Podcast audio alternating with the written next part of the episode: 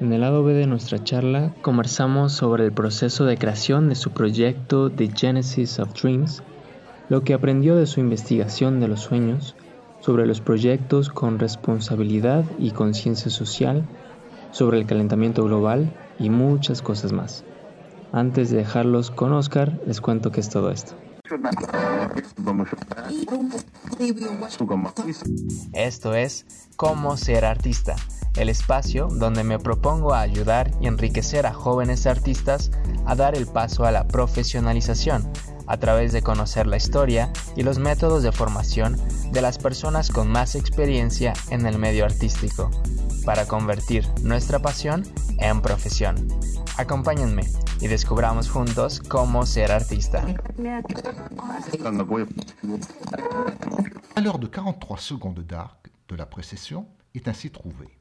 Para no perderse ningún episodio, se pueden suscribir en agenciasanfar.com y en su plataforma favorita para escuchar el programa. Pueden ver los links relevantes de este episodio en agenciasanfar.com barra portilla. Con ustedes, Oscar Portilla. Ahora, del, ahora sí pasamos al segundo de Genesis of Dreams, la génesis, La génesis de los sueños. de sueños. Bueno, ahí por ejemplo, eso fue creado después, no sé, un par de años después, tres, tres años después, ¿no? Eh, mi cabeza funciona, todas las ideas visuales, o la mayoría de ideas visuales, la verdad, vienen de música.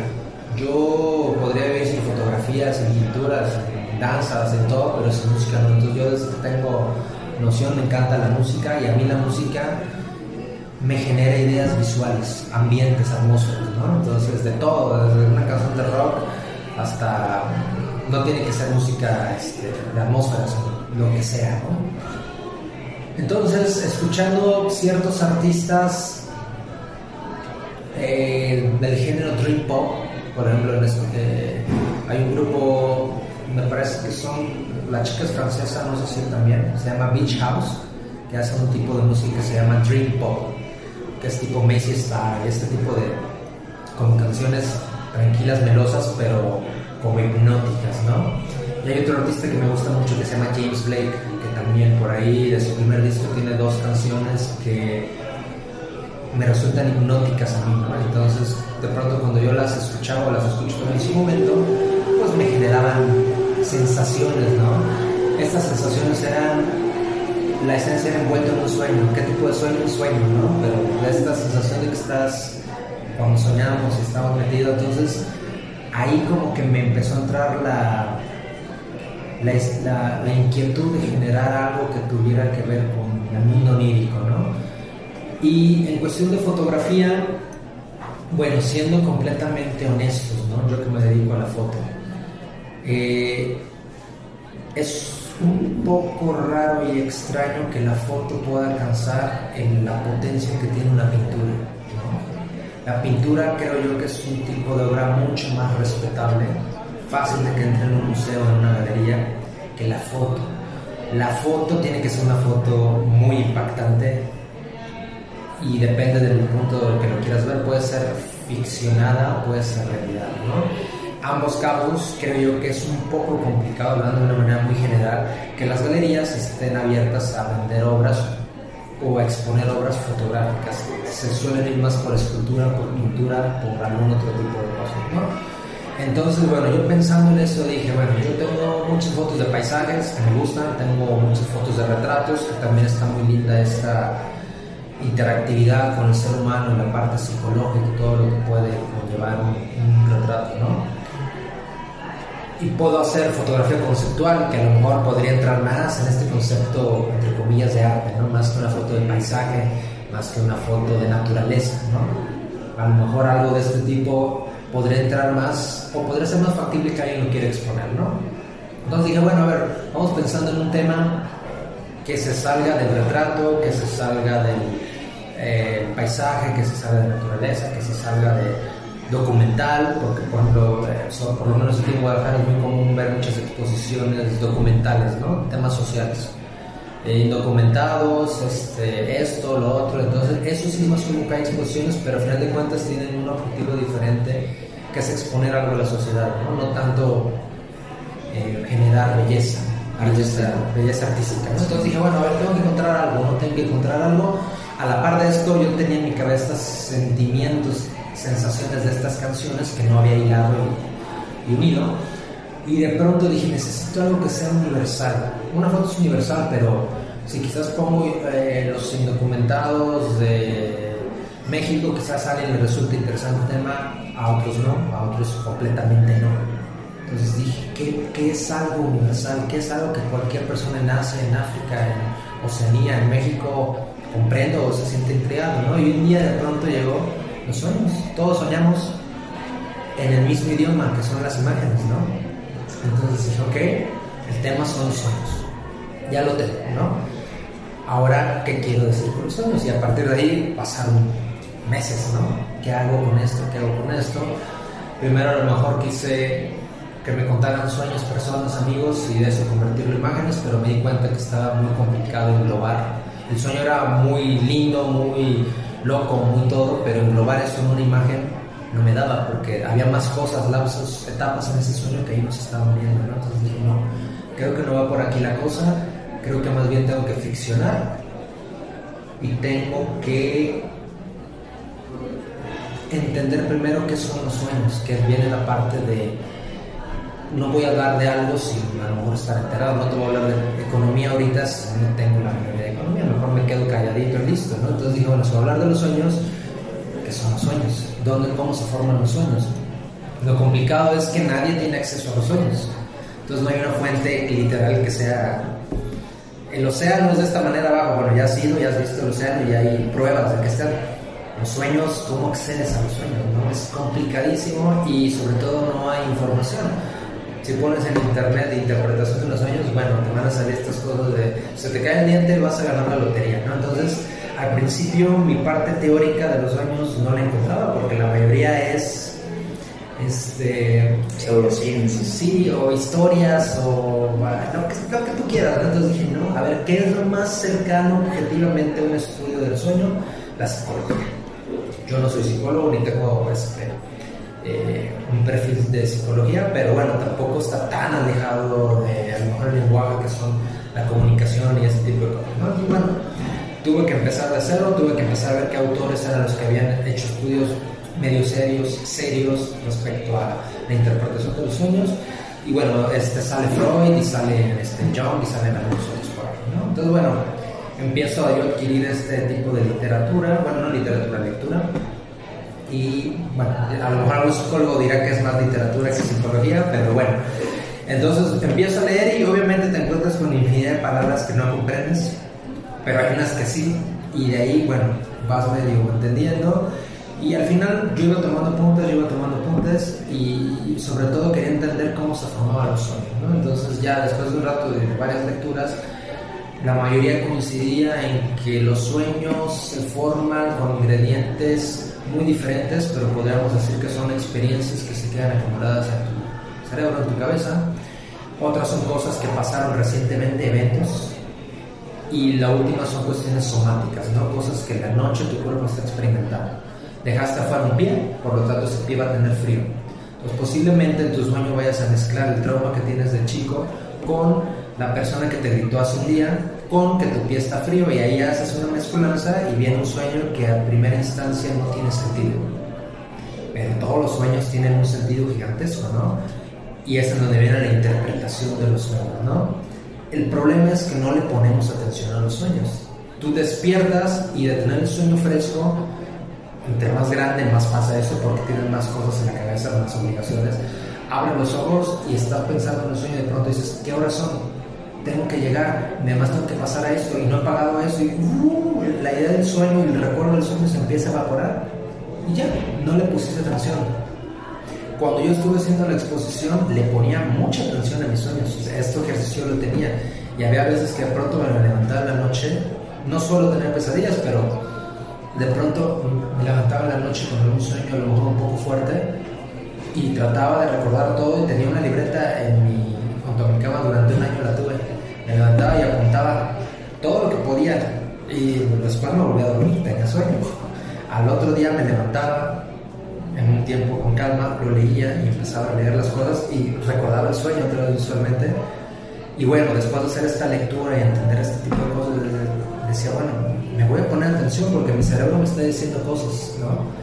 De noche bajamos la guardia, nuestra moral y un montón de cosas está bajando, es la forma quizás más pura de cómo pensamos.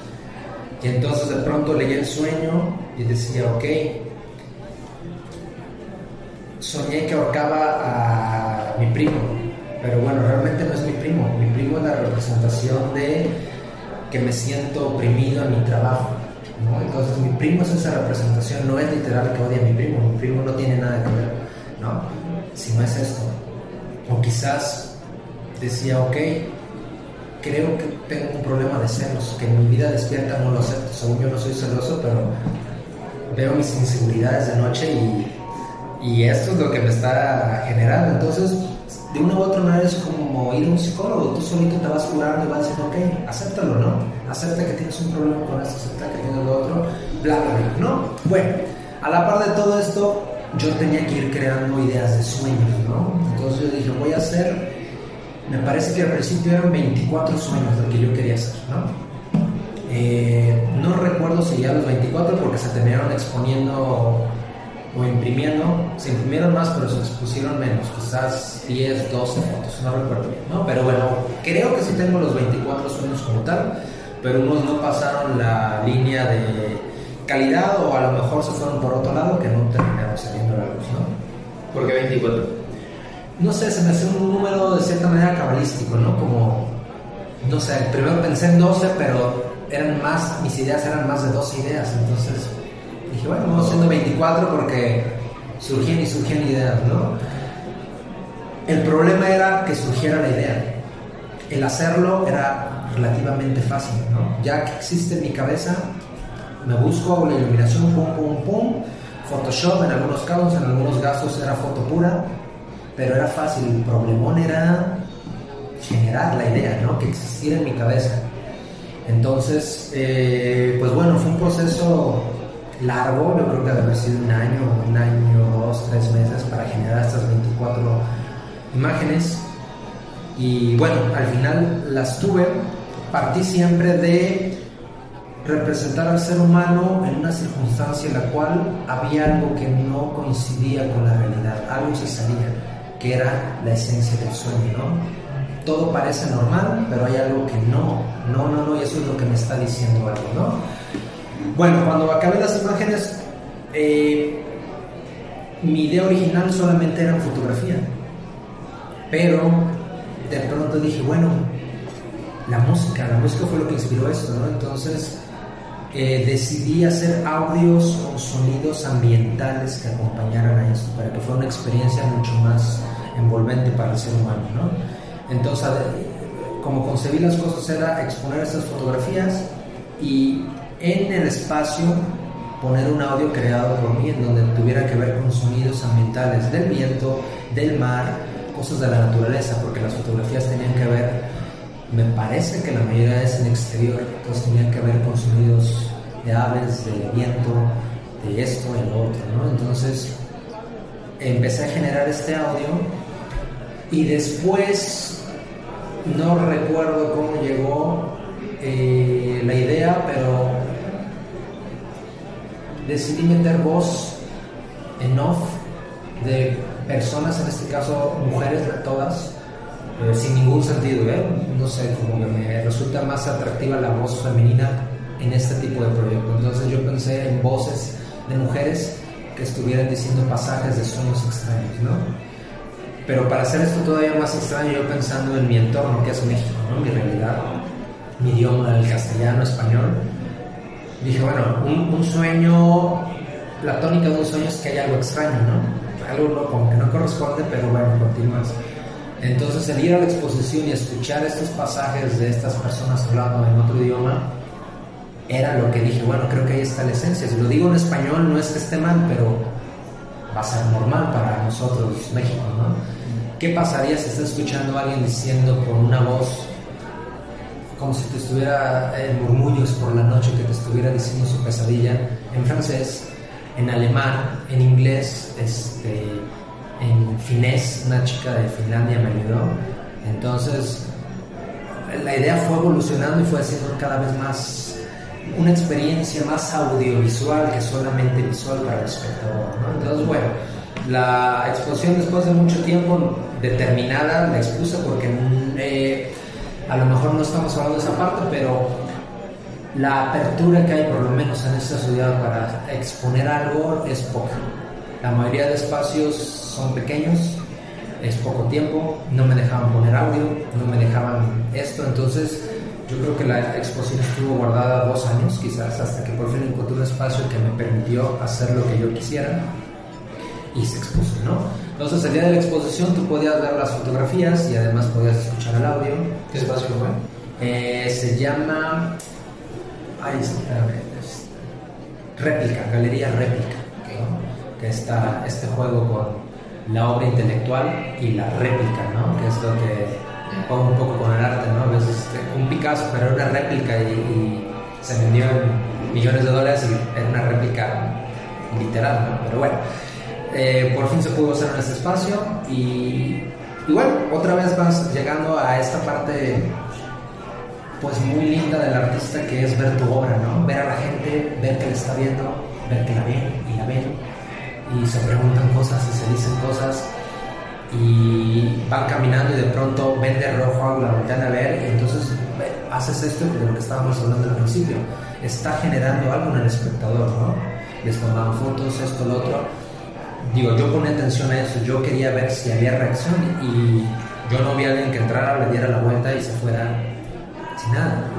Quizás en unas iban más rápido, en otras se mantenían, quizás había conexión con, oh, yo, yo he soñado algo parecido a esto, y es en donde entra esta parte de la esencia del universal, lo universal que son los sueños, ¿no? Entonces, bueno, es otro tipo de cosas que también, como tal, foto no es, sino fue evolucionando, evolucionando, al igual que la otra, que el arte urbano, ¿no? Ha ido deformando las imágenes y todo lo demás. Y tampoco habías, también saliste de esa zona de confort, ¿no? Aprendiste tanto Sí. Grabar, No, de hecho, quizás si esto lo hubiera hecho en, esta época de mi vida, quizás a lo mejor de fotos, o a lo mejor no hubieran sido fotos, quizás hubieran sido mini clips de 30 segundos del sueño. Quizás me hubiera ido a algo todavía más complejo. En su momento fue lo que mi cabeza pensó que era correcto y dije, bueno, vamos haciendo esto, ¿no? Y creo yo que funcionó. Ahora, digo, todo es, se conjuntan cosas, ¿no? Edad, cosas que querías en ese momento, situaciones, y sale la obra. Ahorita en este tiempo posiblemente no salga una obra así, a lo mejor no tendría yo la, el tiempo ni, ni la espinita, ni esta cosa de querer hacer. Ahorita quiero hacer otras cosas, entonces así es, así es la vida, ¿no? A veces se conjuntan, hay cosas que ahí se quedaron en el aire que quería hacer y nunca hice, y bueno. Y a través de capturar rostros, momentos de sobre el humano y su ecosistema, a lo largo de todo esto, ¿qué es lo que has aprendido? ¿Qué es lo que he aprendido? Pues mira, he pasado por diferentes etapas de la fotografía, ¿no? Lo que mencionaba hace rato. Al principio eh, me llamaba la atención la moda, ahora no me llama la atención eh, antes me llamaba la atención esto y lo otro, entonces he hecho un poco de moda, he hecho un poco de retrato, he hecho un poco de documental, he hecho un poco bodas, he hecho un poco de este, conceptual, de desnudos, entonces he hecho un poquito de varias cosas, lo cual ahorita me permite tener claro qué me gusta y qué no me gusta, ¿no? Este, ¿Qué he aprendido de todo esto? Yo creo que es lo que acabo de decir. Saber realmente eso y no decir eh, por moda por poner en mi currículum lo quiero hacer. ¿no? Yo de pronto veo algunas personas que sigo en redes sociales y veo su trabajo, ¿no? Hay personas que admiro, hay otras que admiro a pesar de que me aburren, ¿no? Que es, algo a lo mejor que dices, ¿cómo, ¿cómo, puedes admirar a que te aburre? Bueno, admiro su técnica, admiro que son buenísimos haciendo retrato, pero todos sus retratos son iguales, sus 100 publicaciones es el mismo tipo de estilo de retrato, con las mismas luces y siempre es un retrato así, ¿no? Entonces yo, a pesar de que los admiro, me aburro ese trabajo y es algo que yo tengo en mi cabeza muy claro, ¿no? Tratar de, ¿qué sigue? Ya hice esto, vamos a intentar ahora esto, y ahora qué sigue, ya hice esto, y quizás después regrese a esto, pero lo mezclo con esto y sale otra cosa y sale otra cosa, ¿no? Entonces, yo creo que es eso y también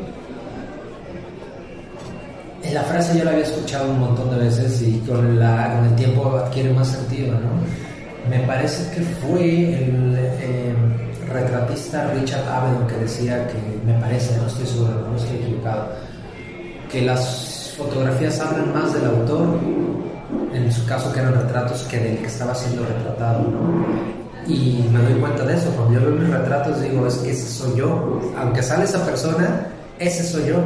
Y cuando veo los retratos de la persona que admiro y me aburren sus retratos, veo en general digo, es que esa es la persona, es, ahí hay más de la persona que tomó la foto que de la que sale ahí.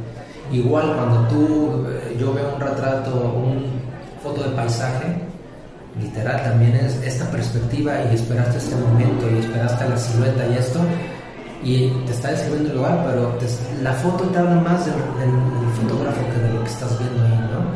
Y entonces eso sería hermoso que la mayoría de personas comprendieran. Porque ven la foto y, ah, qué cámara, qué lente, qué esto, qué lo otro. Pues aunque te digan qué cámara, qué lente, qué hizo, qué diafragma, qué todo. Y aunque tú estés ahí al otro día, a la misma hora de la tercera y pasa la misma persona, quizás no va a salir lo mismo porque es más el fotógrafo que lo que estás viendo enfrente. Entonces, pues no sé, eso, eso creo yo que el tiempo me ha ayudado mucho más a apreciar las fotos, ¿no? Cuando veo una foto quizás la técnica no es la mejor, pero ves todo lo que hay detrás, ves a la persona que hay ahí y wow, ¿no? Entonces, yo hay fotógrafos que admiro muchísimo y es lo que veo y digo, es que ahí está él, él, él, ahí está, ¿no? La imagen es bellísima, pero... O... Eh, no nada más fotografía, sino cine también, los directores de cine, es que ahí están, ¿no? Directores de fotografía, este, directores de videos musicales, eh, no sé, hay muchas cosas. Entonces, bueno, creo yo que eso me ha dado los años de las imágenes, entender que lo que ves es más de lo que lo hizo que de lo que estás viendo ahí, ¿no? Bien, vamos a pasar a unas pequeñas preguntas cortas, pero te puedes tardar todo el si no nos corren antes. Ok, va que va. Eh, imagínate que tienes un amigo que ha creado la máquina del tiempo, este sueño, y pues dice, bueno, eh, te la voy a prestar, pero por un viaje, es medio tacaño, entonces nada más un viaje. Pues ir. ¿De ida o ir de regreso? Ir de regreso. Ah, Ya regresa aquí y no pasa nada, ¿no? todo lo, la normalidad. ¿Viajarías al pasado o al futuro? No, al pasado. Eh, a mí me encantaría haber estado en la época de los 60, 67, 68, haberlo vivido en, Estados Unidos, yo creo, California o Nueva York. Me encantaría vivir esa época como fue real, ¿no? Una, creo yo, época de ingredientes únicos y repetibles en la historia, ¿no? Musicales, sociales, culturales, este, sexuales, todo. Entonces, el futuro no me llama la atención porque no sé qué va a haber, ¿no? Entonces, no, no. Me intriga a lo mejor más regresar a eso. Aunque eh, tenemos esta película de Woody Allen, este, Medianoche en París, ¿no? Que es esta, que habla de esto. Este, este escritor frustrado que va a París en, en el 2000 y está recorriendo París y se va al París viejo y dice, no, es que esto no tiene nada que ver con el París de este, de principios de 1900, ¿no? ¿Cómo me encantaría estar ahí? Ya que logré ir ahí y está hasta maravillado y conoce a los artistas de esa época, y los artistas de esa época le dicen que a ellos no, que es una porquería en París y que quisieran estar antes. Entonces, bueno, la, la, moraleja es: el artista nunca está feliz en donde está. Pero bueno, si me dieran la oportunidad, me encantaría regresar a, a esto. Yo creo que el 67, 68, que creo yo son los años más icónicos. ¿Hay alguna opinión que tengas que sientas que es distinta a la opinión de la mayoría de la gente? Es decir, ¿en, qué opinas distinto? ¿Del arte o en general? De lo que sea. Pues yo creo que tengo varias. Obviamente cada, vez es un mundo, ¿no? Pero... No sé. Pues es que yo creo que cualquier tema te podría decir una opinión muy personal. Si tú me hablas respecto a no sé, la política yo te diría que yo tengo una idea que posiblemente no le gusta más. Si me habla respecto a religión, si hablamos respecto a la familia, si hablamos respecto a la felicidad, sobre lo que tú quieras, una. Pues no sé, a mí, no sé, ahorita por ejemplo que son tiempos mucho, muy políticos, ¿no? En México. Este, a mí me causa un conflicto gigante que la gente sea partidaria. Yo creo que eso le hace mucho daño a... Entiendo que así se funciona la política desde hace años, que, sea, que seas afín a un partido político. Pero yo creo que eso genera que no avancemos juntos todos, ¿no? Porque si no ganó el, por el que tú votaste, vas a criticar todo. Y si, y si ganó por el que tú votaste, vas a defender la muerte aunque no, no sea defendible, ¿no? Entonces eso hace que haya un conflicto gigantesco entre la sociedad y hablando exclusivamente aquí de mi país, que ahorita está pues, muy gacha la situación, ¿no? En lugar de tratar de salir juntos a pesar de que nos esté este, gobernando, pues, la gente no avanza y eh, me molesta mucho la idea de estar casada con los partidos. Eso creo yo, ¿no? Y cuando hablo, la gente termina diciéndome que pues es que tienes que estar afín a una idea, pero yo no creo en, ideas, ¿no? Yo creo que, bueno, vota por lo que tú quieras, pero no te cases con él, ¿no? O sea, no, ni lo defiendes a muerte ni lo critiques a muerte, porque va a pasar lo que está pasando, ¿no? Estamos ahorita súper polarizados. Pero la mayoría de personas, no, la mayoría de personas me dicen que estoy mal. Y está mal el que está o, no está mal el que está. Entonces de ahí no voy a salir y sí me causa conflictos ahora. Sí, sí, sobre todo en esos tiempos, como dicen, ¿no? Todo, todo es política, entonces hay que cuidarse muy bien de, lo que uno dice, ¿no? Porque estás en contra o estás a favor. No hay de otra, no, estás a medias. Por ejemplo, la gente, no, es que no hay, no hay ni siquiera un diálogo, ¿no? O sea, y ahora en tiempos modernos de los chats, más, ¿no? También, eso, yo por ejemplo, este año estoy, o bueno, ya, ya hice el cambio, ¿no? De salirme de la mayoría de chats los que porque no me gusta cómo se comporta el ser humano, me incluyo, en los chats, ¿no? Sacas, yo creo que lo peor de ti, eh, lo más soberbio de ti, ¿no? Como no estás enfrente de la persona para confrontar, opinas muy fácilmente, criticas muy fácilmente y los ambientes se ponen tensos, ¿no? Además de que es ociosidad pura, la mayoría de veces estás hablando de estupideces, pero esta parte de la naturaleza del ser humano, los pleitos que hay entre amigos y las opiniones políticas y las opiniones de un montón de cosas ahorita, el hecho de no dar la cara genera este tipo de personalidad, una personalidad fea del ser humano que no sé, yo no estoy a favor de chats. Yo, yo preferiría a lo mejor la comunicación directa.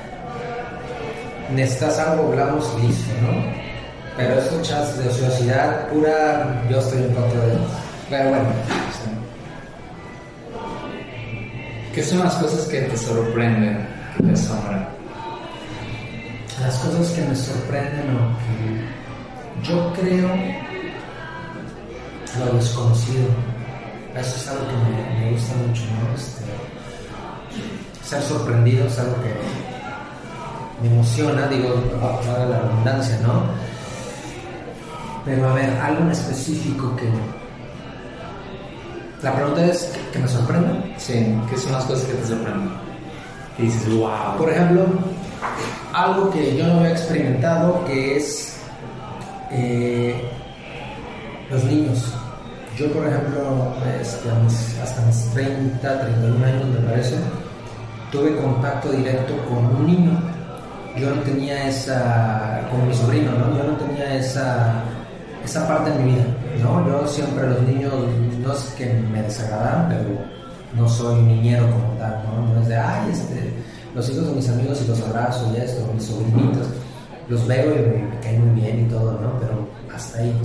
Y ahora el contacto mucho más directo que tuve con él también me abrió una, una, un tipo de, de, perspectiva que no conocía, que es la ternura, la ternura real, ¿no? Este, y de ir viendo cómo un ser humano va adquiriendo conciencia y va adquiriendo lenguaje y va adquiriendo sentimientos va adquiriendo todo, yo creo que es algo muy bello, de, un regalo de la vida literal, ¿no? Que antes lo escuchas y eh, no lo comprendes, pero ya hasta que lo experimentas, dices, qué lindo, qué lindo es ver esto, ¿no? Cómo yo era así, yo todos fuimos en algún momento así, cómo, cómo va, no sé, adquiriendo todo un ser humano, ¿no? Entonces me hace, eso me sorprende, ¿no? Las cosas, muy, las cosas simples me sorprenden, ¿no? Ahorita en la actualidad prefiero hacer cosas simples.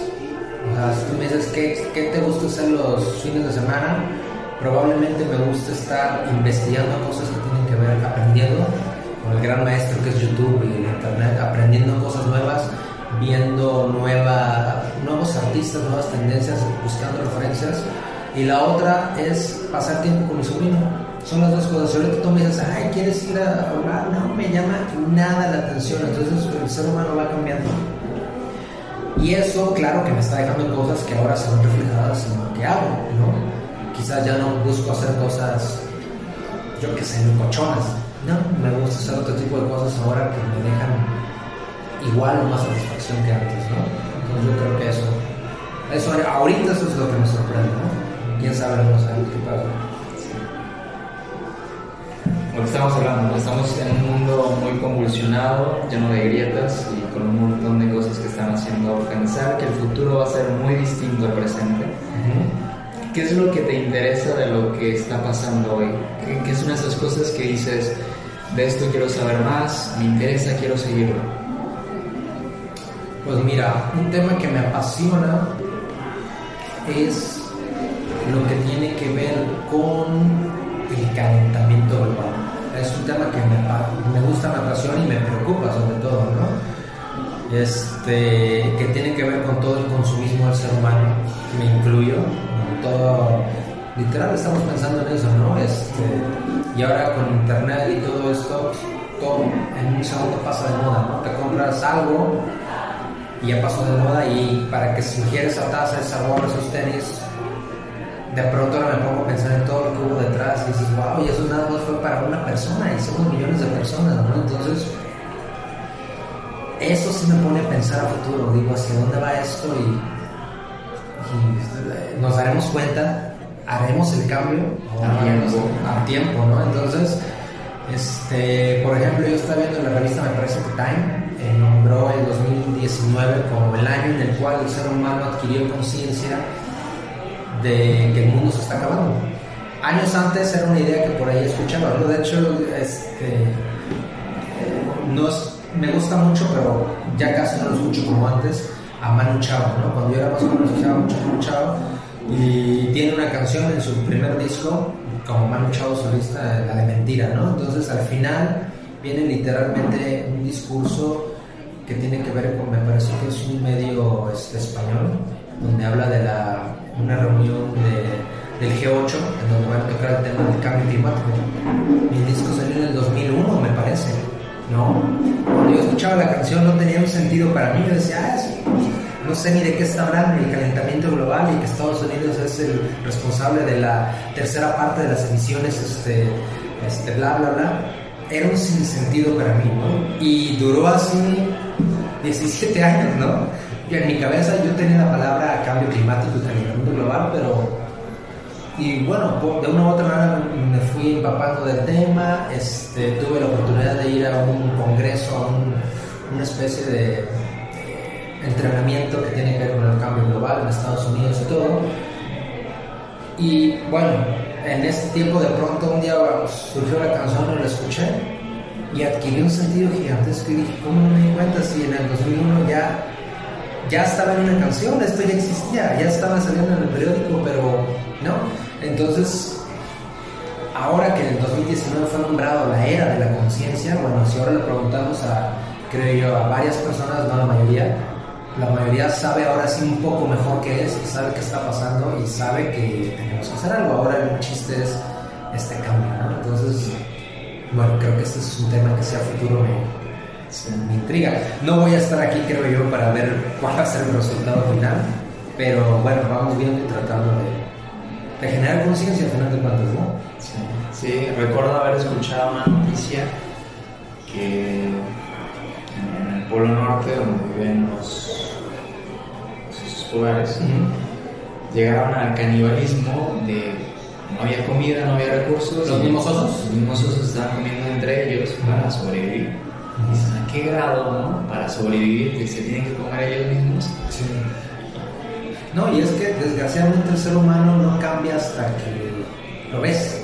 Pues tú ves fotos y ves videos, sí, ah, no, pobre, hay que hacer, pero te olvidas, te subes a tu carro, contaminas, este, eh, en lugar de compartir el carro, te vas tú solo. Eh, bueno, no sé, eso de que la carne genera muchas emisiones, hay personas, la mayoría dice que sí, hay otros artículos por ahí que dicen que no es tanto, como viajar en avión, eh, como este, bueno, un montón de cosas que se puede hacer para evitar que esto se caliente, ¿no? Pero como no lo vemos, tu vida está normal, ¿no?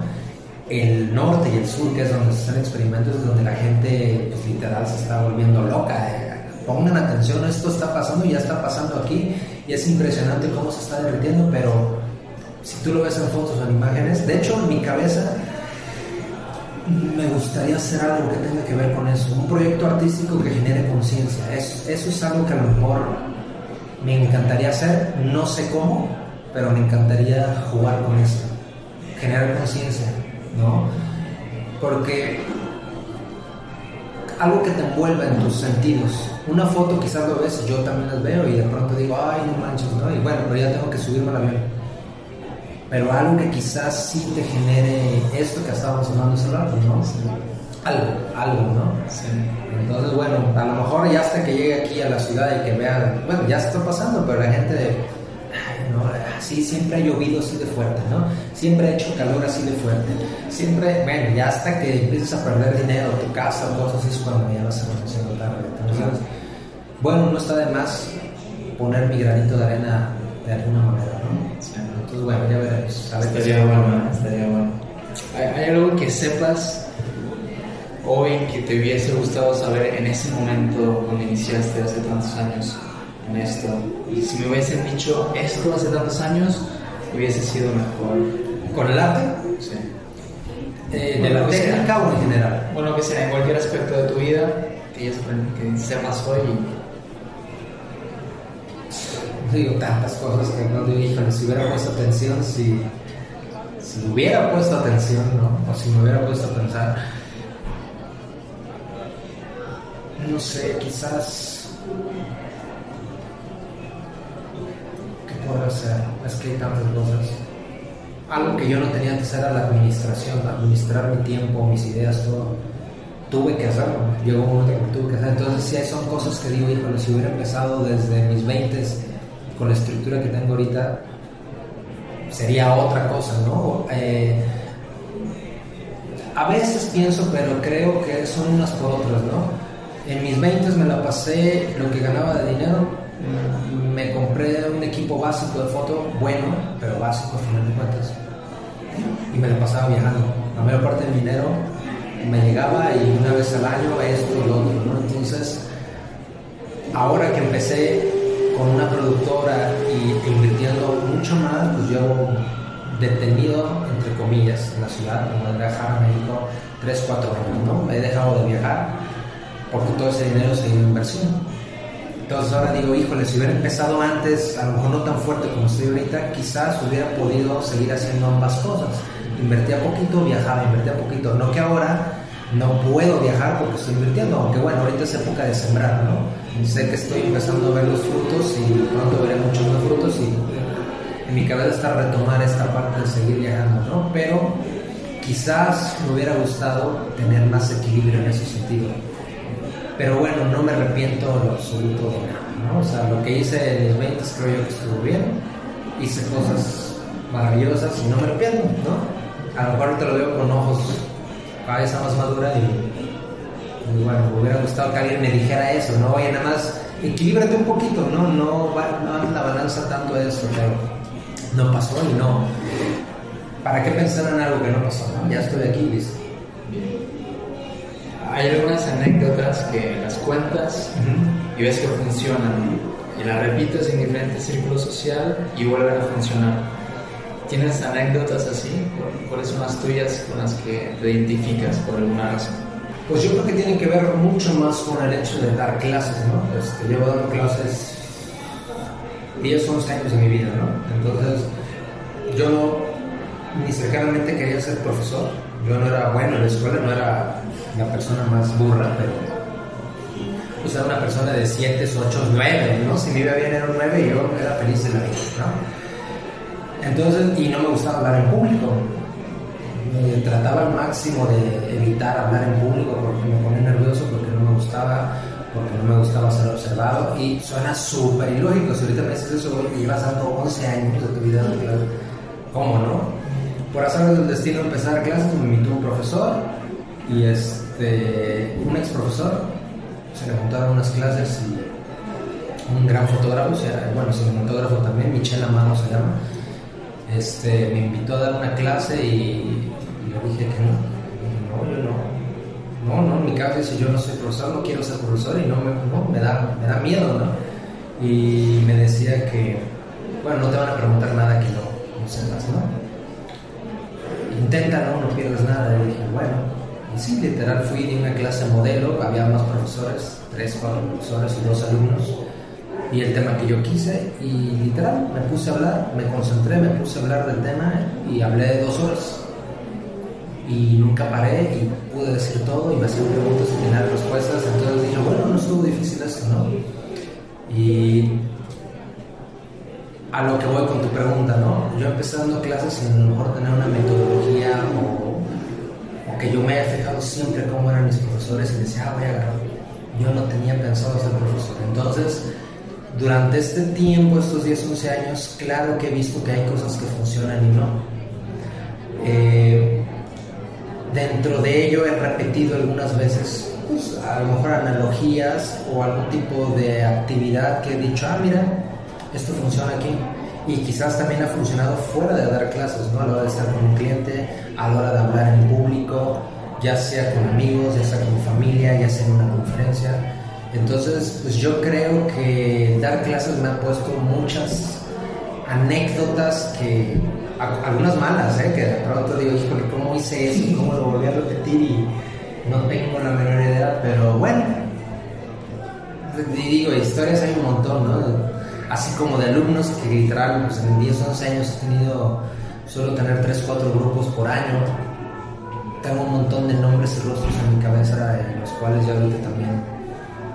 ¿No? Pero he repetido cosas. Como tal concretas ahorita no recuerdo algo, pero claro que lo he hecho, ¿no? te digo, he hecho cosas que digo, van a funcionar y veo que no funcionan qué pena, ¿no? Pero bueno, el chiste de aprender y... Sí, pues no, y sobre todo se me quitó la pena de hablar en público, ¿no? Claro que hablando de algo que sé, si me dices, a ver, expon de física cuántica, me va a poner súper nervioso, no me va a dar miedo hablar, que eso ya lo superé. Pero voy a decir, bueno, no sé de qué hablar, aquí sí me van a temblar las piernas y la voz y el tiempo se me va a hacer larguísimo, ¿no? Este, ahorita, por ejemplo, me dices, da una clase de tres horas, ah, ok. No, a veces me pongo a pensar de fuera y digo, hablar tres horas. O sea, cualquier persona a mejor diría, ¿cómo hablar tres horas, no? Yo ahorita me haces una clase de tres horas, ah, ok, ha habido semestres que tengo tres clases seguidas, o cuatro clases seguidas de dos horas, son ocho horas hablando. Salgo y literal, a veces me subo al carro y digo, ¿qué tanto dije, no? Pero nunca me trabé, siempre supe de qué hablar mi clase duró lo que tenía que durar, a veces no me daba el tiempo de tanto más que tenía que hablar. Listo, ¿no? Cosas feas que te puede llegar a pasar es que te acabo la clase antes. Eso pasa, por ejemplo, algunas veces que yo he empezado a dar algún curso por primera vez, es completamente normal, ¿no? Tú crees que cierta actividad, cierto tema te va a durar tanto, y creo que una vez la clase de dos horas y me acabé el tema en media hora y literal no tenía preparado la siguiente clase porque era una clase en un curso nuevo que estaba dando. Entonces no tenía de qué hablar, ¿no? Entonces, bueno, lo que siempre te salva ahí son actividades, ¿no? Es algo que, por ejemplo, ahorita a lo mejor en lo que ibas, ¿no? Es, ching, me sobra media hora, 40 minutos. Bueno, vamos haciendo algún tema, a hablar, a debatir alguna actividad y mates tiempo, ¿no? Entonces, la verdad no es lo más chido. De hecho, yo por lo regular hablo mucho casi los alumnos no hablan, no sé si esté bien o mal, pero es porque yo estoy tratando de dar el contenido, ¿no? Y no tanto, cuando ver películas, pues no, es muy raro que yo diga, ay, vamos a ver una película. A mí se me hace una pérdida de tiempo, mejor verla en tu casa, ¿no? No vienes aquí o estás pagando para venir a ver una película que quizás, lo que sea, a lo mejor no es un extracto, pero ver una película no se me hace opción. Pero bueno, hay veces que pasa lo que pasa, ¿no? Un curso algo y ching, pues una actividad, ya esto nos va a salvar la vida, ¿no? A todos. Saca la película aquí. No, ojalá trajera películas, no, no alcanza. Entonces es una actividad, ¿no? Pues a ver, bueno, vamos haciendo esto, lo otro y listo. Es raro porque como ya llevo tanto tiempo dando clases, ya sé exactamente cuánto dura la clase, qué actividades. Y si no sé perfectamente, adelanto la, la. Ya tengo en mi cabeza estructurado todo. El problema es cuando son nuevos cursos. Ahí sí, el primer, la primera vez que lo impartes y obviamente cometes muchos errores, ¿no? Son como las versiones del software, ¿no? Ya ahorita mi curso de fotografía 1 es un decir, ya ha pasado 10 años y vamos a la versión 10 punto y pico. Ya claro que está mucho mejor a lo que le tocó a alguien hace 5 años.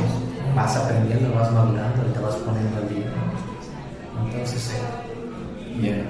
Y quiero agradecer muchísimo por tu tiempo, por venir acá, este, charlar un rato, pues, compartirte. Oh, pues muchas gracias por la invitación, Jordi.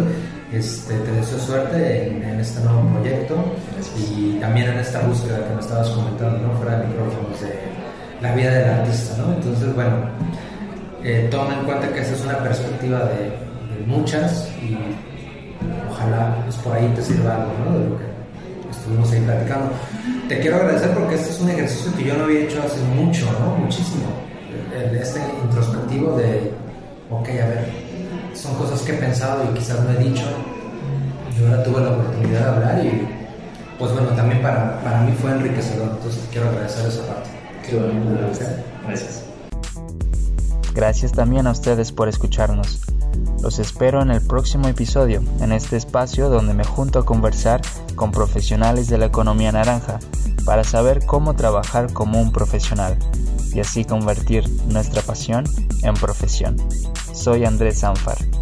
Hasta entonces. L'heure de 43 secondes d'arc de la précession est ainsi trouvée.